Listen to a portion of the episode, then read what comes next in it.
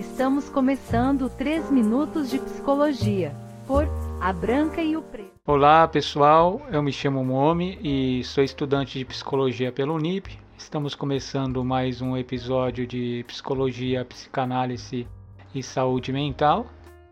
É... Antes de começar nosso episódio, é...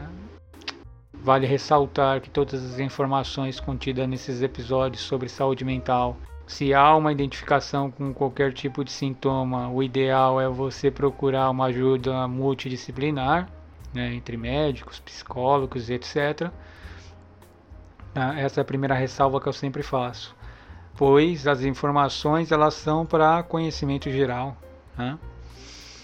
E para quem não me conhece, é, eu tenho vários outros trabalhos, é, tenho o meu canal no YouTube que fala sobre diversos assuntos. Tem minhas músicas no Spotify pela A Branca e o Preto, só procurar lá. E tem meu livro na Amazon chamado Draco, Só Amor Transcende as Dimensões.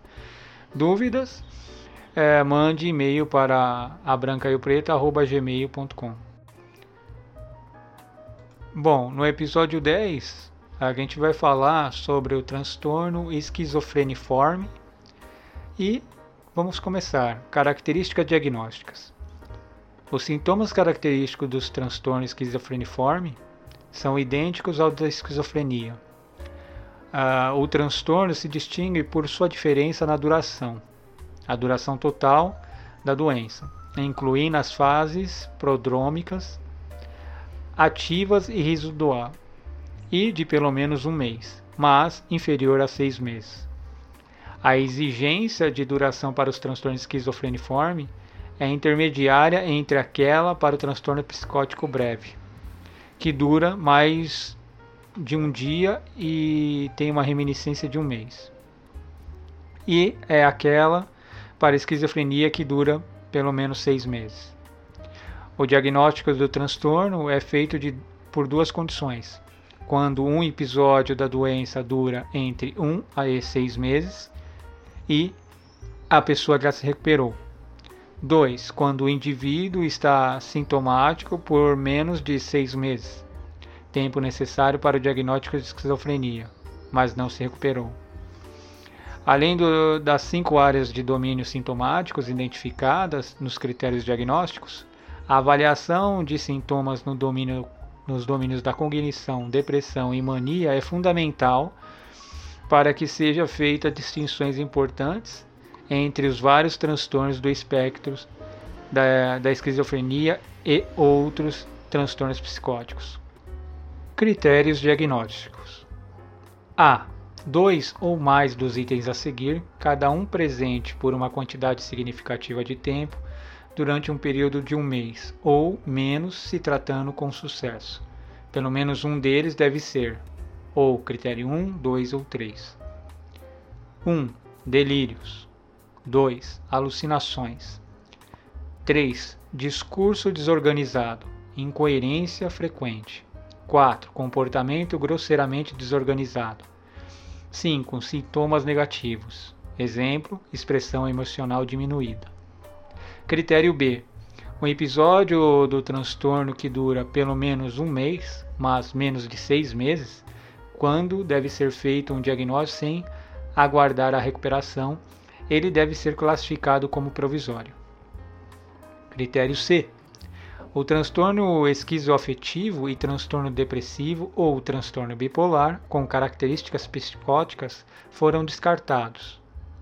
Nenhum episódio depressivo maior ou maníaco ocorreu concomitantemente com os sintomas da fase ativa. Se os episódios de humor ocorrerem durante os sintomas da fase ativa, e estiverem presentes pela menor parte de duração total dos períodos ativos e residual da doença. Critério D. A perturbação não é atribuível aos efeitos fisiológicos de uma substância, por exemplo, droga, é, abuso de droga, medicamentos ou outra contraindicação médica.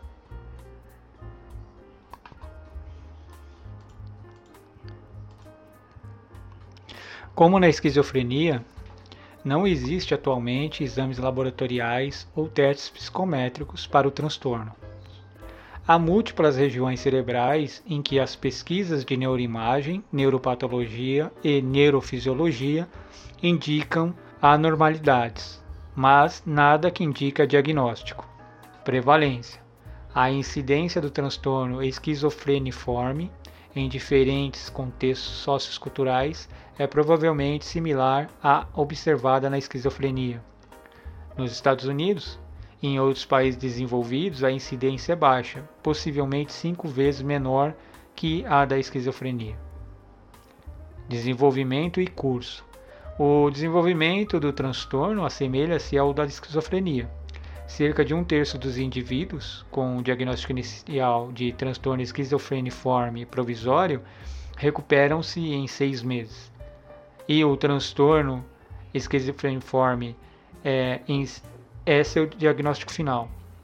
A maioria dos dois terços restantes irá eventualmente receber um diagnóstico de esquizofrenia ou transtorno esquizoafetivo. Fatores de risco e prognósticos. Familiares de pessoas com transtorno têm riscos aumentados em desenvolver a esquizofrenia. O transtorno esquizofreniforme difere em relação à duração do transtorno psicótico breve, que dura menos de um mês. Bom, pessoal, é isso. Mais um episódio é, do podcast Psicologia, Psicanálise e Saúde Mental. Mande e-mail com dúvidas de vocês para a branca e o preto@gmail.com. Me sigam no podcast, conheçam meus outros trabalhos no YouTube, que é o canal A Branca e o Preto, e até mais.